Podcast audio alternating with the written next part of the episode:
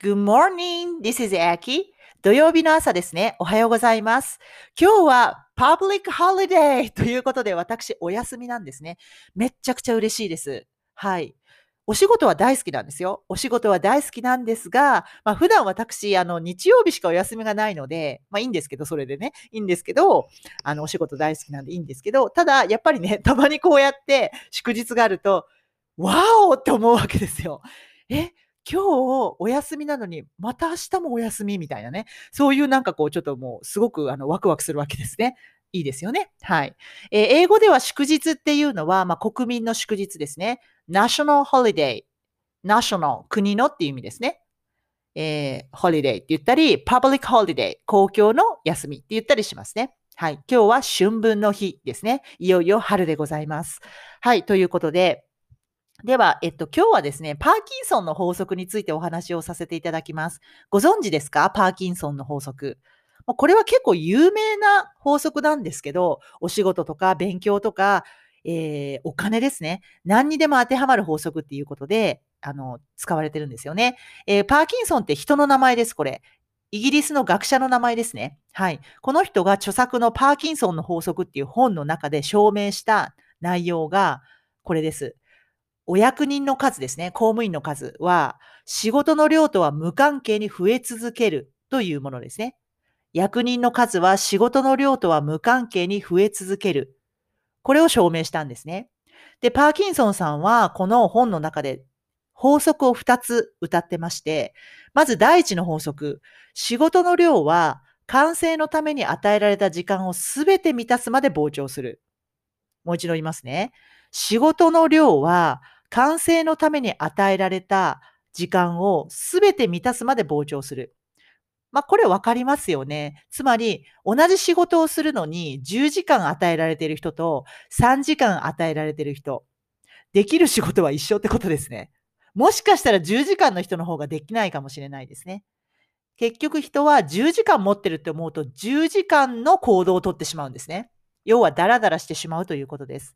でも3時間でこの仕事仕上げなきゃって思ったら優先順位を考えたり雑念が払われたりしますよね。だからはかどるわけですよね。これはわかりますよね。あとお金もそうですね。第二の法則でお金について歌ってまして支出の額は収入の額に達するまで膨張する。もう一度言いますね。支出の額は収入の額に達するまで膨張する。とも言ってるんですね。まあ、これもその通りだと思いますね。例えば年収1000万の人がいるとして、1000万の人はやっぱり1000万の暮らしをしてしまう。つまり使ってしまうっていうことですね。いいマンションに住んだり、いいものを食べたり、いいお洋服を着たりと。ね、余裕があるからこそ、そこまで膨張してしまうっていうことですね。うん。ここを律して、貯金したり、投資したりするとお金が増えますよね。これがなかなか人間のね、難しいとこなんですけども、うん。これも同じで結局ね、時間もお金も持ってる分だけ使ってしまうということなんですね。これ冷蔵庫とかもわかりやすくて、実は。私、冷蔵庫めちゃくちゃちっちゃいんですよ。まあ、めちゃくちゃっていうか、まあ、普通に冷凍庫と冷蔵庫があるぐらいなんですが、まあ、一人暮らし用の、要は学生さんとかが持ってるような冷蔵庫なんですね。まあ、私45歳なんですけど、はい。まあ、一人暮らし用の冷蔵庫を使っています。まあ、はっきり言って私としては、これで二人暮らしとかまで全然いけると思います。うん。だって、あの、まあ、相当ね、スーパーとかが遠いとかいうお家でなければ、食料をストックすることってほぼいらないと思うんですよね。だってすぐに買いに行けるわけだし、フレッシュなね、食べ物を。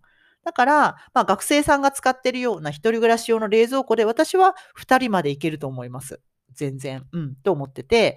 まあ、あの、それは人それぞれなんですけどね、お料理がどれぐらい好きかとかにもよるとは思うんですが、これも一緒で、やっぱ大きい冷蔵庫を持ってるといろいろ入れちゃいますよね。だから多く買いすぎちゃったりしてしまうと思うんですよね。で、結局何が入ってんだかわかんなくなってるみたいなとこって、まあ実家の冷蔵庫とかを見ると思いますね。はい。と思いますね。はい。そんな感じなんですよね。だから、英会話学習も実は同じで、忙しい方ほど実ははかどったりするんですね。で特に英会話学習って小刻みに、え時間を使うことが可能だし、小刻みな時間を集約することで実は効率が上がりますね。うん、例えば3時間の英会話学習1日、まあ、これぐらいやるとすごくね、あの、進むんですけど、3時間ボーンってまとめて取るというよりは、ね、電車を待ってる15分、この5単語を覚えるぞとか、ね、会社が会社とか仕事が始まる前のこの30分で音読30回するぞとか、そういう感じで一個一個にタイムリミットを設けた方が、実は中身が濃くなりますよね。で、実はこういう日々の10分、15分、30分、1時間とかを足していくと、意外と2、3時間ってあっという間にあるんですよね。うん。まとめて3時間1日の中で取ろうとすると、いや、忙しいから無理って思っても、実は小刻みにあるんですよね。電車の待ち時間、お風呂を貯める時間、ね。そういったお料理ができるまでの時間とか、小刻みにあると結構すぐに30分ってあると思います。で、これを足すとすぐ2時間とか3時間って作れるんですよね、実は。なので、このパーキンソンの法則ですね。もう一度言うと、役人の数は仕事の量とは無関係に増え続けるという法則なんですね。第2、第2法則。1, 1法則と2法則2つ歌ってて、仕事の量は完成のために与えられた時間を全て満たすまで膨張する。第二の法則、支出の額は収入の額に達するまで膨張する。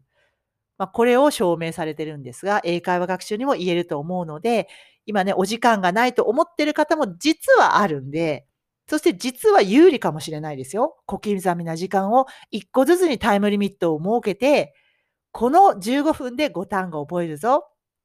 この30分で音読30回するぞ。で、1個ずつにタイムリミットを設けた方が実は中身ははかどったりしますので、考えてみてくださいね。OK! では、えー、ちょっと今曇ってますが、遠くに光が見えるので晴れてくると思います。まあ、遠く、えー、じゃあちょっと今の英語で言ってみますね。It's cloudy now. 今曇っています。But I can see the sunlight in the distance. I can see the sunlight. えー、sunlight 日光が見えますと。in the distance. in the distance は遠くに。だから晴れてくると思います。So, it's gonna be sunny. なので、it's gonna be sunny. 晴れてきますということですね。Okay, so 今日も楽しんでいきましょう. Have a nice day. Bye.